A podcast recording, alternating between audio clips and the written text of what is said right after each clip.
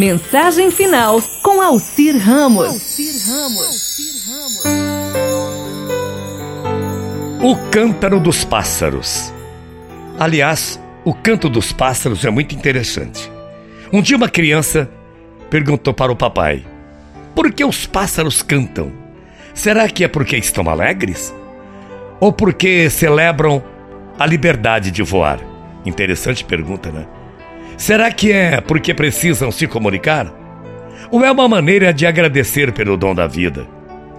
E os pássaros que estão presos, por que eles cantam também? Por medo?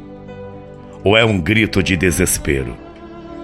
O que os pássaros dizem com o seu cantar, hein, papai? O pai, sabiamente, respondeu: Minha filha, os pássaros cantam. Não é porque estão alegres ou tristes. Não é porque querem conversar ou desabafar.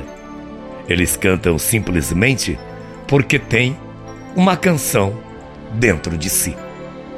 Às vezes queremos explicar as coisas, o mundo, o comportamento das pessoas e os acontecimentos do dia a dia. As coisas são manifestações do amor de Deus. Deus é cantor, minha filha. Sua melodia se faz presente através de suas criaturas. As atitudes das pessoas demonstram seu interior.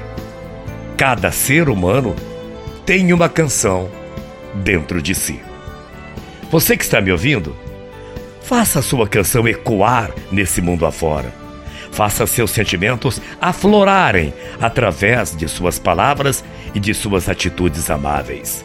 Transforme a sua vida numa canção de amor.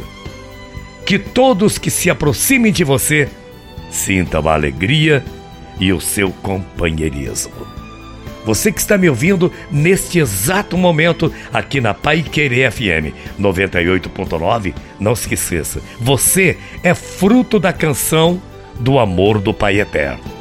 Mostre isso aos seus semelhantes.